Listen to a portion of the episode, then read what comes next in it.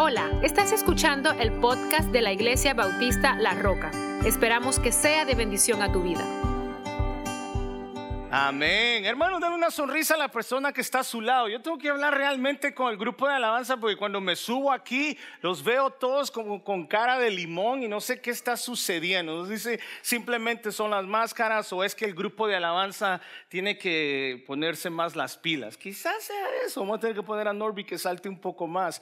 Pero la verdad es que este es un momento hermoso donde podemos nosotros vernos, edificarnos, pero sobre todo juntos recibir la palabra del Señor. Ore conmigo ahí donde está, por favor, Padre, prepara nuestros corazones. Papá, que el día de hoy tu palabra caiga en buena tierra, Señor, y que no solamente seamos oidores de tu palabra, sino que también hacedores. Padre, gracias por cada uno de mis hermanos, por cada una de las personas que están aquí el día de hoy, y porque, Señor, sabemos que tu Santo Espíritu habla en nuestros corazones. Abrázanos, bendícenos, fortalécenos, Señor, pero sobre todo que podamos hacer tu voluntad. En Cristo Jesús te damos la gracia si usted diga un fuerte amén. Hemos estado hablando todas las parábolas de Jesús y vamos a seguir con este tema. Sí, teníamos que haberlo cerrado ya, pero en mi corazón existe el deseo de poder seguirle hablando a la iglesia acerca de las parábolas. Si usted eh, se ha perdido eh, estas otras enseñanzas, por favor vaya a las plataformas de podcast,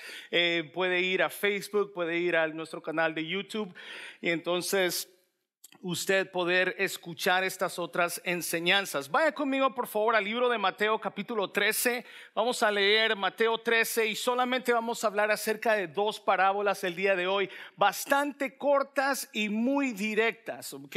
Pero que muchas veces se puede malinterpretar estas, estas parábolas. Y Jesús una vez más, estas parábolas están en medio de otra serie de parábolas que ya hemos hablado, que ya hemos tocado anteriormente. ¿Está ahí? Sí, muy bien. Gracias, Akari.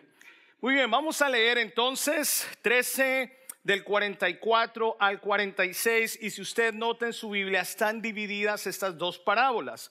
Dice así, Además, Jesús está hablando, el reino de los cielos es semejante. Ojo con esto, Jesús utiliza mucho esta palabra, es semejante, igual a, parecido, tiene un sinónimo aquí y está hablando y dice, es semejante a un tesoro que escondido en dónde? No, hombre, pero póngale fuerza, póngale energía, vamos, come on, give it your best shot. Vamos, es semejante a un tesoro escondido en un campo. Campo, muy bien, campo, el cual un hombre halla y lo esconde que de nuevo y gozoso por ello va y vende todo lo que tiene y compra aquel campo. Esa es la primera. ¿ok? Esa es la primera. La segunda, ¿ok? La segunda dice así que empieza en el versículo 45. También el reino de los cielos es semejante. Una vez más encontramos esa palabra. Es semejante, diga conmigo semejante.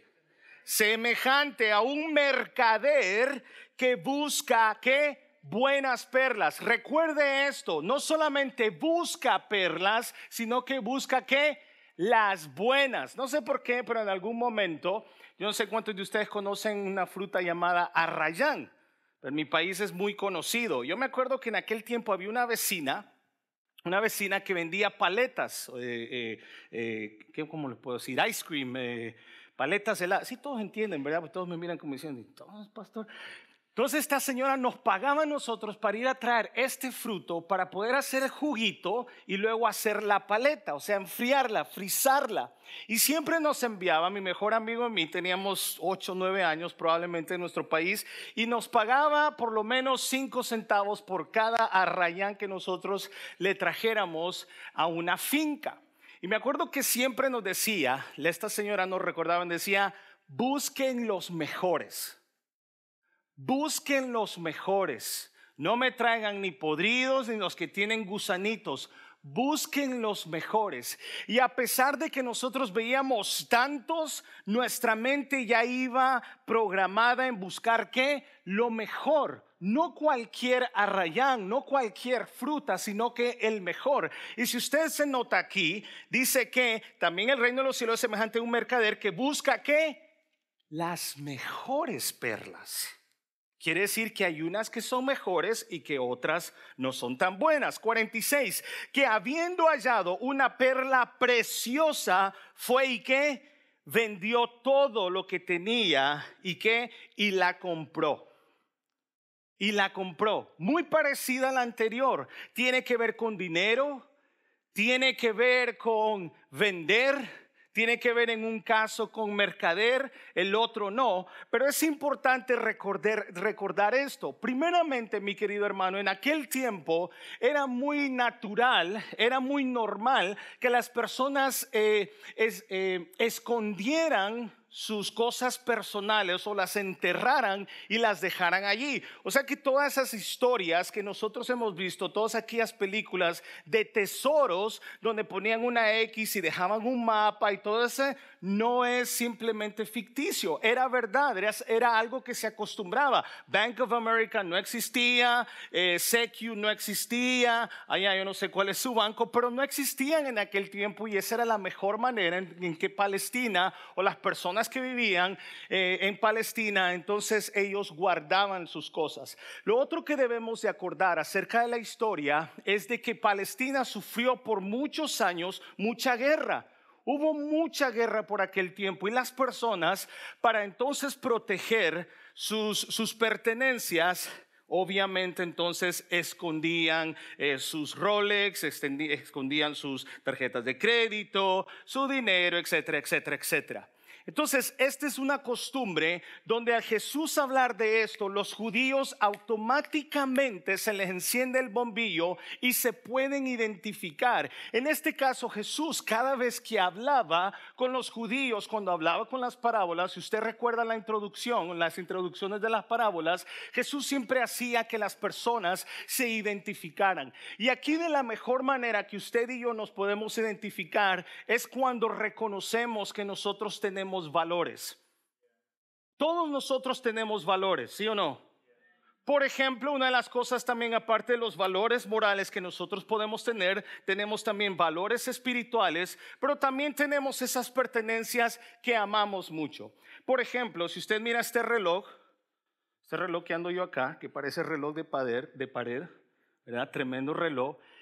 Este reloj no cuesta más de 110 dólares. ¿Ok? No cuesta más de 110 dólares. Por ahí hay unos que son más caritos que esto, por ahí los he visto. Este reloj para mí no cuesta 100 dólares. Para mí este reloj cuesta más. Este reloj me lo regaló mi hermano hace 15 años en una Navidad. Tiene un valor que sobrepasa los 100 dólares tiene un valor que ni 100 dólares, ni 200, ni 300, ni 400, ni 500 dólares lo puede reemplazar. Mi hermano ha sido uno de mis mentores, uno de mis maestros, y lo amo con todo mi corazón. Y por eso tiene un valor tan sentimental. Tiene un valor que ningún otro dinero puede reemplazar. Y así usted, su carro a lo mejor, ¿cuánto usted ama su carro? Eh, no sé, su casa, no sé cuánto usted pagó por su casa, no sé, algún par de zapatos, alguna prenda que su esposo le haya dado, alguna prenda que usted quiera y que su esposo con todo amor le pueda dar cuando usted vaya a cumplir años muy pronto. No sé. No sé qué, tiene valor en su vida. Y Jesús empieza a identificar con estas historias con los judíos y empieza a no solamente decir, muchachos, vamos a analizar y vamos a reflexionar en nuestros valores. Y eso es lo que Jesús está empezando a hacer acá. ¿Qué hace este hombre cuando encuentra este tesoro? ¿Cuál es la actitud de este hombre que encuentra, que topa con este tesoro, pero que no necesariamente estaba en, el patio de su casa? No estaba en el backyard de su casa, estaba en otro lugar. Este hombre lo encuentra, va caminando y, oh, ups, un Rolex. Ups, oro, no sabemos exactamente. Lo que sí sabemos y lo que Jesús está diciendo es que este hombre se topa con este oro o con este eh, tesoro, perdón, y lo que hace es que va y vende todo lo que tiene, incluyendo su reloj de 100 dólares, pero que eh, tiene otro tipo de valor, vende todas las cosas, sacrifica todo, sacrifica su Honda, sacrifica su casa de 300 mil dólares, sacrifica sus zapatos, sacrifica sus camisas, sacrifica, no sé, pero vendió todo para comprar ese campo pero lo hace gozosamente y lo vende y regresa y va donde el dueño y le dice, hey, aquí está, compro ese campo. Y muchas personas tienen problemas con este pasaje y le voy a decir por qué. Primeramente porque muchas personas creen que la perla obviamente tiene que ver con el reino de los cielos y muchas personas dicen, pastor, pero la salvación no la podemos comprar. Sí, es muy cierto, Jesús no se refiere a eso. El segundo problema que podemos encontrar aquí, que muchos critican, es que este hombre no tuvo ningún tipo de ética. Mis hijas muchas veces cuando hemos ido a alguna tienda se han encontrado monedas. Y lo primero que hacen es, mira, ya se están ahorrando para diferentes cosas. Yo le digo, ah, ah, a la bolsa no va. Esta tienda no es suya. Ese dinero que usted se encontró, usted tiene que regresar a uno de los eh, de las personas de la caja y entregarlo y decirle esto es de ustedes, esto no es mi tienda, ese dinero no le pertenece a usted. Sin embargo, en este caso, y es lo que muchas personas dicen y critican a este hombre, óigame, pero este hombre tenía que haber ido donde el dueño y decirle eh, acerca de, no, había una ley en ese tiempo, los, los, los, los maestros habían dicho, y la ley decía que si usted se encontraba un tesoro en ese tiempo, fuera lo que fuera, era automáticamente suyo. Entonces, este hombre hace lo correcto, porque si no fuera correcto, si no hubiese tenido principios, lo más seguro es que agarra un pedazo del tesoro, fuera lo que fuera, puede vender de ese mismo tesoro y comprar ese terreno. Cualquier otra opción podríamos tener, pero realmente no nos podemos encajar en eso, ya que esta parábola no tiene que ver con ética, tiene que ver con lo importante, con lo valioso que era este tesoro para este hombre. Amén. ¿Vamos bien? Ok. Vamos a movernos un poco más abajo. Vamos ahora al versículo 41. Ya hemos establecido la primera, la primera parábola Ahora vamos a ver el segundo. Son cortas. Fíjese bien. También el reino de los cielos es semejante a un mercader que busca buenas perlas, que habiendo hallado una perla preciosa, fue y vendió todo lo que tenía y la compró. Una vez más.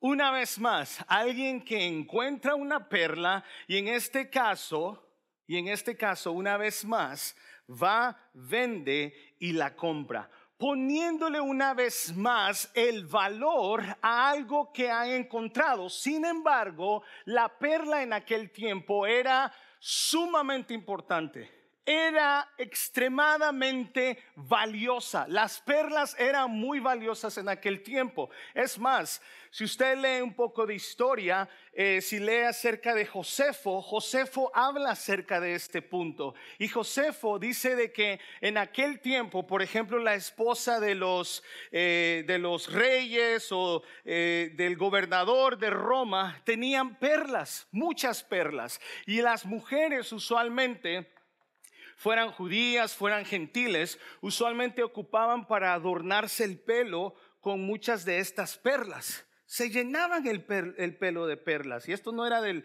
del spray que ocupan algunas teens por 1.99 en Walmart y se, se pintan el pelo para verse brillosas. No, estas eran perlas de verdad.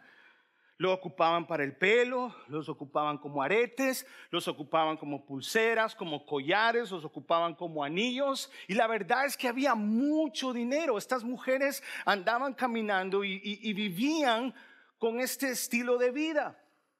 También dicen que Cleopatra tenía dos, se cree que tenía dos, o bueno, esto es lo que la historia nos dice, tenía dos perlas que hoy en día se cree que esto eh, fuera igual o equivalente o por lo menos a 10 o 15 millones de dólares. Así de importante eran las perlas. Imagínese usted tener una perla, no importa, pastor, si es buena o mala, pero quisiera tener una perla estas mujeres tenían lo mejor. Es más, también Josefo dice que estos reyes o estas personas que tenían tanto dinero para mostrarse o para mostrar el estilo de vida que tenían, muchas veces disolvían alguna, una o dos perlas en vinagre y luego las ponían en sus bebidas y las tomaban para decirles, yo tengo mucho dinero, yo puedo hacer esto. Realmente Jesús empieza a identificar a la gente y empieza a razonar con la gente y empieza a comparar este tesoro y empieza a comparar esta perla con qué? Con el reino de los cielos y empieza a comparar y empieza a decirle a la gente, imagínense qué tan importante el reino de los cielos puede ser para estas personas. Hay tres versículos bíblicos que me llamaron la atención que podemos analizar o usted puede estudiar cuando llegue a su casa eh, acerca de las perlas. Por ejemplo, el primer eh, pasaje bíblico, Mateo 7, 6. Creo que eso te lo di, ¿verdad, Cari? Sí, muchísimas gracias. Den un aplauso a Cari, por favor, el día de hoy le entregué, nada más fueron cuatro citas bíblicas tarde, pero se las di tarde para probar. Era una prueba, era un test y la pasaste.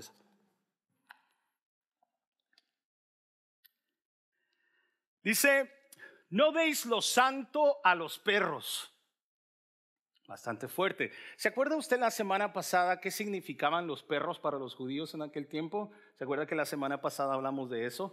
Bueno, Jesús dice, no deis lo santo a los perros, ni echéis vuestras perlas delante de los cerdos, no sea que las pisoteen y se vuelvan y os despedacen.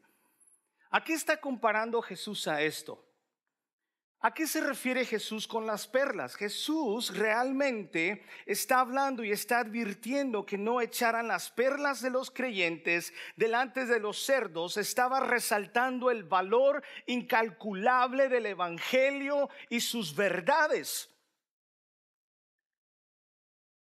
Jesús aconseja, Jesús dice, el Evangelio es algo que no tiene precio o es algo tan, pero tan, pero tan valioso que no podemos pasar por alto no podemos tomarlo como que es cualquier cosa.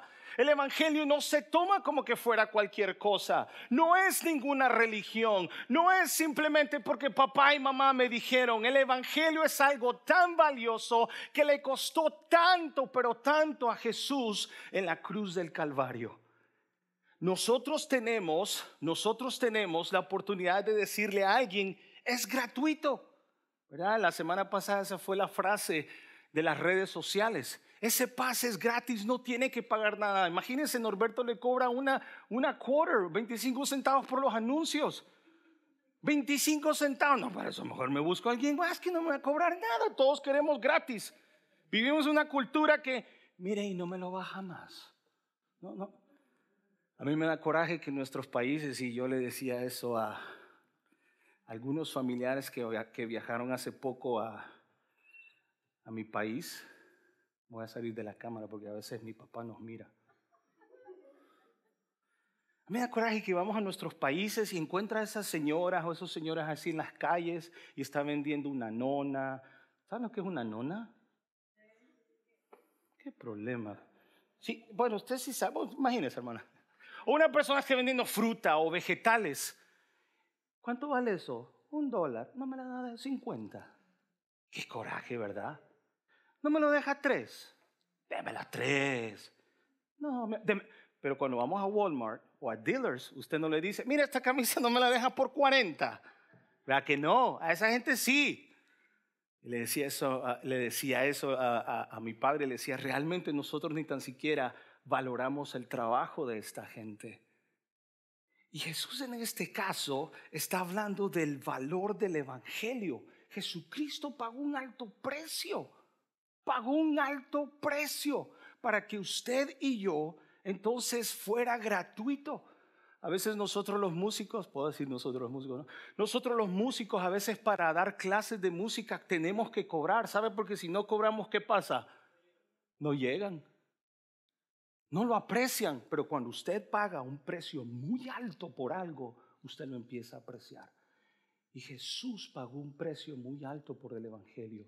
Y lo que está diciendo aquí Mateo es, muchas veces nosotros agarramos el, el Evangelio como que si fuera calcetín, como que si fuera cualquier cosa. Se pone uno, se pone el otro, se los quita y los tira. Jesús dice, hey, cuidado, no deis lo santo a los perros. Hay gente que usted le evangeliza y lo que hace es reírse en su cara y lo pisotean el Evangelio. No lo den más. Walk away. El segundo versículo acerca de las perlas es Apocalipsis 21, 21. Espero que haberte dado la... Ah, sí, ese es, correcto. Fíjense lo que es, cómo Jesús está comparando el Evangelio, está el reino de los cielos. Las doce puertas, Apocalipsis, las doce puertas eran doce perlas. Cada una de las puertas era una perla y la calle de la ciudad era de qué? De oro puro, transparente como vidrio. Aquí está la descripción de la nueva Jerusalén, de donde yo voy a vivir. Esa es mi nueva dirección. Usted ahorita me puede encontrar en la 5416 Raleigh. Pero cuando yo muera, así como dijo, em, como dijo, ¿quién fue? Fue Billy Graham, ¿verdad? Sí, Billy Graham, antes que muriera, dijo, cuando yo muera, yo simplemente no he desaparecido, simplemente cambié de dirección. Ya no voy a vivir más en Raleigh, yo voy a vivir en un lugar donde las doce puertas van a ser perlas. Oh, man, that's the best for me. Yo no sé usted, pero para mí es lo mejor. Y Jesús empieza a decirle a la gente, hey, el Evangelio no es cualquier cosa, vale muchísimo, muchísimo. Este mercader entonces no era un comerciante un vendedor común, estaba decidido a buscar lo mejor y no se conformaba con cualquier clase de perla. Yo me acuerdo cuando anduve buscando el anillo de compromiso a mi esposa, el tipo me enseñó un montón de diamantes. Y yo, ¿te acuerdas, no? ¿Vos fuiste conmigo? No, no, te lo mostré después, de cierto. Y yo le decía, ¿y este cuánto cuesta? Ah, este cuesta cinco mil. Ah, no, no, muy poquito. Y este, es cierto. Y este, este vale siete mil. No, no, no, no tiene uno ahí como de veinte mil. Pero empezaba yo a agarrar todos los anillos y lo veía contra la luz. Y algunos eran del mismo precio. Compré uno y se lleva el otro usted lo mira contra la luz, el anillo de mi esposa me encanta porque es, una piedra pequeña, es una piedra pequeña. Y usted la mira contra la luz y, sí o no, mi amor, si estás feliz, ¿no? ella está feliz, ella está feliz, usted está feliz. No es el juguete, es el mono. Precioso, yo quería lo mejor para ella, quiero lo mejor para ella. Y este mercader buscaba la mejor perla. ¿Esa te gusta? No, no, no, yo quiero lo mejor. Así como cuando queremos comprar para nuestros hijos. I want the best for Nico. I want the best for him, man. Don't we? Y este hombre decía, yo quiero lo mejor. Y al fin, después de tanto trabajo, este hombre encuentra la mejor perla. Y dice, wow, I can't afford this. Yo no puedo comprar esta perla, está demasiado cara, pero la quiero. Así hice yo, este anillo lo quiero. But I can't afford it. Me miraron y me dijeron, come back later. I work more.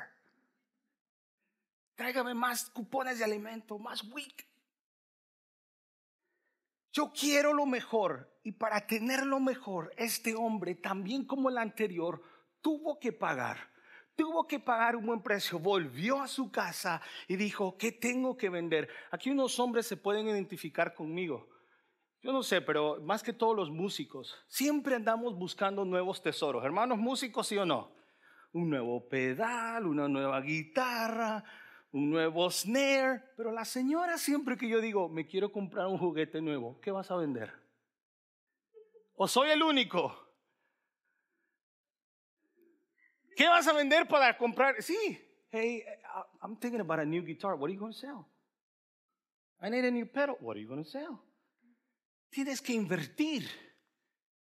Y este hombre va a su casa y quiere comprar una Taylor de dos mil dólares y dice, man, tengo que vender esas tres, tengo que vender esas cuatro, esas cinco, esas seis para poder comprar una. Este hombre regresa a su casa, agarra todas esas cosas que también tenían valor, pero ese valor no se compara a lo que esta perla tenía.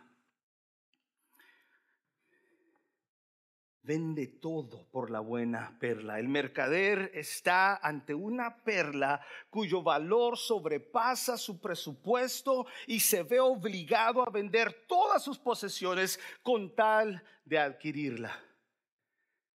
Él obviamente puede renunciar a tenerla, pero sabe que está ante una oportunidad única.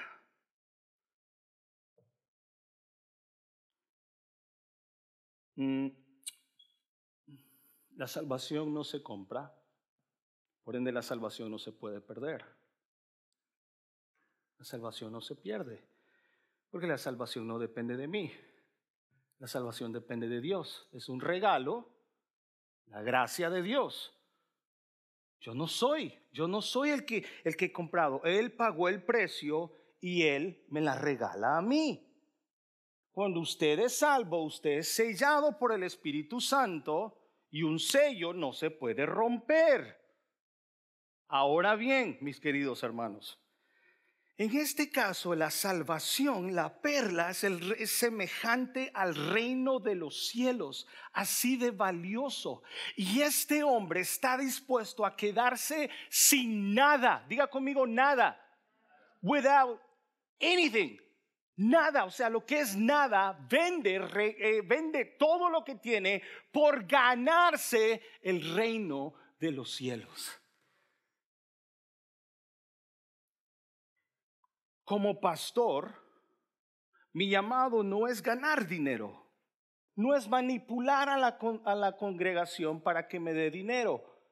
Le pague y usted recibirá su milagro. Eh, de esa manera, eso no es el Evangelio. Eso no es el Evangelio. Recuerdo que cuando me hicieron el llamado, yo sentí el llamado a pastorear desde los 20 años. Ahora mis 35. Yo corrí por lo menos 10 años y decía al Señor, no me llames a mí. Yo sé lo que es pastorear y eso primeramente soy indigno. Y segundo, se sufre mucho y no se gana mucho. No se gana mucho dinero siendo pastor. A no ser que me haga profeta, ¿verdad? Y empiece así como esto, que es profeta, y empiezan a vender el evangelio y ganan mucho dinero.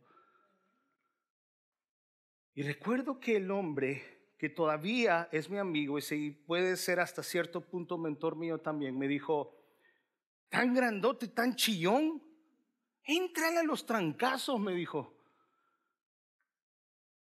Éntrale porque el reino de los cielos no se compara al sufrimiento que vas a vivir aquí, pero es una gloria eterna. Y esa es mi fe, mi confianza en Dios, que aunque esté dispuesto a perder todo aquí, he ganado, he ganado mi corona eterna. Y esta fue el mismo sentir de este hombre. Estaba dispuesto a perder todo por tener el reino de los cielos. La primera pregunta para la congregación es, ¿está usted dispuesto a dejar, a abandonar, a dar absolutamente todo por encontrar esa perla? ¿Ha encontrado usted ese tesoro? ¿Y qué está dispuesto a hacer? Pastor, yo estoy dispuesto a hacer todo. Pero cuando está en mejor día, usted se va a la playa. Sale a vacaciones todos los domingos. Ay, pastor, lo necesito. Le pido que no viene. Cierta vez, un niño rico, un niño fresa, se acercó a Jesús. Dijo, yo te sigo. Sas, não snarl, é seu, sas. Seu onde sea. ¿O sí? Sí, sí, sí. I'll follow you, Jesus. Lo que muchos escuchan, ¿no? De esta generación. I love God. I, I'll follow him wherever he asks me to follow him. Yo voy donde sea. Dijo Jesús, ¿o sí?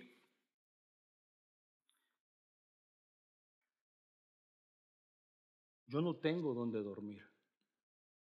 Yo no tengo una almohada. Yo no tengo una cama, ni tan siquiera una hamaca. No tengo una casa. Tengo nada. A puras penas, mira. Los, los, caites. Pero sígueme. Just follow me. Um, me da chance de regresar a la casa y, y empiezan las excusas. Y empieza todo tipo de excusas para seguir a Jesús. Pero estos hombres no tienen ninguna excusa y reconocen que el valor más grande de esta vida es Cristo Jesús. Reconocen que los carros, que las casas, que los zapatos, que los relojes no se comparan al reino de los cielos. Que ni tan siquiera los papeles que nos pueda dar este país se compara a la gloria eterna. Que si yo reconozco a Cristo como mi único y suficiente Salvador, lo tengo todo. No necesito coyote para llegar al cielo. I don't need to pay because he already paid the price for me. Y estos hombres dicen, si yo tengo esa perla, si yo tengo el reino de los cielos, yo tengo todo. Vea lo que dice el apóstol Pablo en Filipenses 3, de 4 al 9. Filipenses 3, de 4 al 9. Filipenses 3, del 4. Ya, gracias. Chavi, por favor, llévala a comer en un lugar muy bueno el día de hoy. Baleadas para ella. Vea lo que dice Pablo hablando a los filipenses. Aunque yo tengo también de qué confiar en la carne. Pablo está diciendo, hey, you think you have it nice? I have it nice too. You think you have nice Jordans? I have four pairs. Why you laugh? You think you dress nice? I dress better. ¿Tú crees que tienen una buena casa? Yo estoy mejor. Vea lo que dice. Aunque yo tengo también de qué confiar en la carne, si alguno piensa que tiene de qué confiar en la carne, ¿qué dice Pablo? Yo más. Circuncidado al octavo día, Fíjese bien, del linaje de Israel, de la tribu de Benjamín, hebreo de hebreos, en cuanto a la ley fariseo, en cuanto a celo perseguidor de la iglesia, en cuanto a la justicia que es en la ley, irreprensible. Pero cuántas cosas eran para mi ganancia, las he estimado como pérdida por amor de Cristo. ¡Wow! Pablo no era cualquier peloncito que se movía entre la congregación.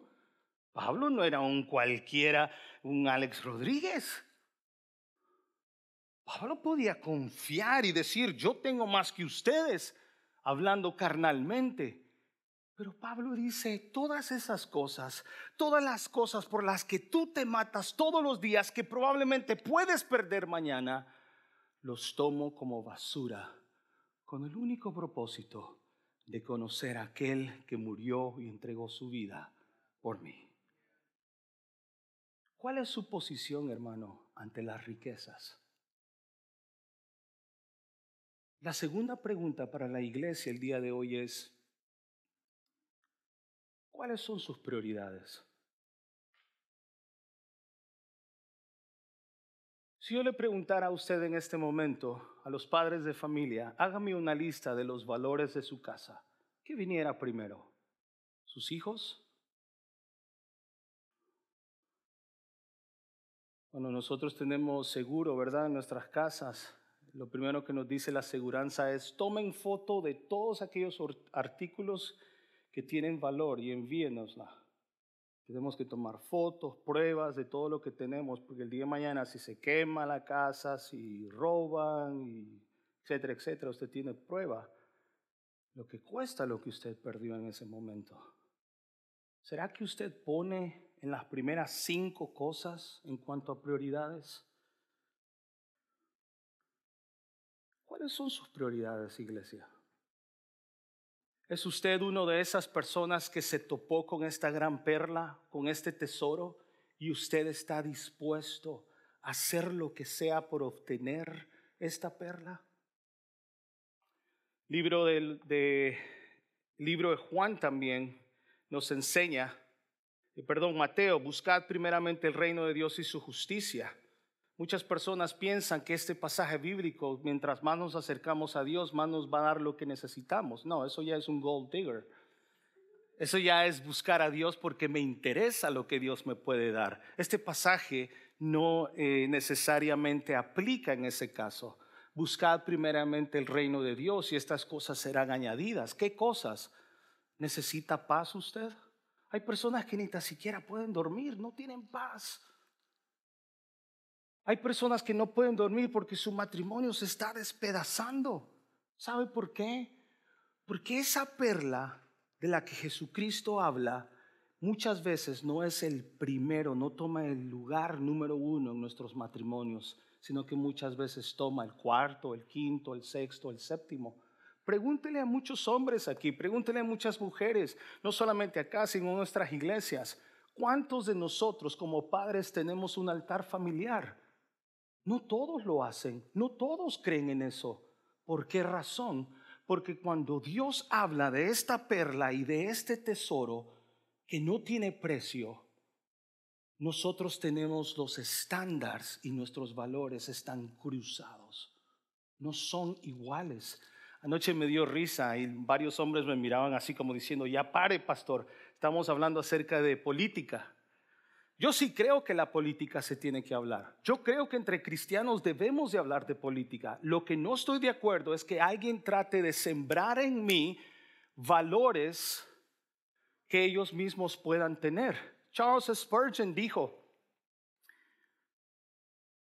el que crea, es tonto aquel que cree que la política y la religión no se pueden discutir. Es por eso que en los poderes tenemos ladrones, corruptos, es por eso que nuestros países están como están. Y es por eso que hay tanta falta de salvación en la gente porque tampoco se quiere hablar. Oh, no voy a entrar en ese tema porque te voy a ofender. Por eso estamos como estamos. Y sobre todo porque los valores de cada uno de nosotros no son los mismos valores del reino. ¿Sabe por qué algunos jalamos para el demócrata? ¿Sabe por qué algunos jalamos para el republicano? ¿Sabe por qué algunos somos rojitos? ¿Sabe por qué algunos somos... Y todos estamos divididos. ¿Sabe por qué razón? Porque ninguno de estos hombres son hijos de Dios y ellos solamente están buscando su propio interés, sus propias agendas. Mientras la iglesia no ponga en primer lugar las verdades y los valores del Evangelio, seguiremos estando divididos. A Dios no le importa el demócrata, a Dios no le importa el republicano, a Dios no le importa si usted es rojito, bajito, chaparrito, feo, gordito, negrito, gordito. A Dios lo que le interesa es que los valores del reino, usted y yo los podamos representar. Por eso estamos como estamos. Porque los valores del hombre, porque los valores del hombre de la casa no son los mismos de Dios. Porque los valores de la mujer en la casa no son los mismos de Dios. Estamos mal políticamente hablando porque para estos hombres los principios y los valores del Evangelio no son los mismos y por eso seguimos divididos. Pero hay unión cuando todos entendemos que esto es todo lo que necesitamos saber no es lo que yo quiero, es lo que Dios quiere en su palabra. Nuestros valores, mi querido hermano, esta tarde. Uno de mis deseos primeramente es que si Cristo no gobierna en su corazón, que usted permita que Cristo entre en su corazón. No va a estar inmune de problemas, pero sí tendrá paz en su corazón. Una paz, dice la Biblia, que sobrepasa todo, todo entendimiento. Y segundo, que usted vaya a su hogar y hable con su esposa y dígale, mi amor, tómela de las manos con mucho cariño, con mucho amor. Mírela a los ojos y pregúntele, ¿cuáles son los valores de esta casa? ¿Cuáles son los valores morales? ¿Cuáles son los valores, sobre todo espirituales, en esta casa? Nuestros hijos a veces jalan con mamá porque los valores de ella son diferentes, los valores de papá son diferentes, entonces me voy de este lado. No sé si ha visto últimamente en las redes sociales, sacan, no sé si es un meme, pero hay un video que ponen al niño en medio y el papá sale corriendo para un lado y el niño, qué manera, qué, qué feo poner al niño en esa... Deberíamos de probarlo, ¿no? Y el niño se ve obligado, se ve obligado a escoger a uno de los dos. Yo no sé a quién nuestras hijas escogen, yo sé.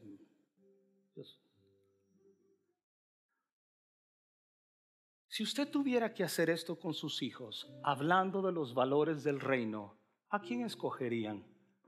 ¿A la mujer o a papá? O dirían, no tengo ningún partido que escoger porque ambos, ambos están en la misma página y Cristo es número uno en mi casa.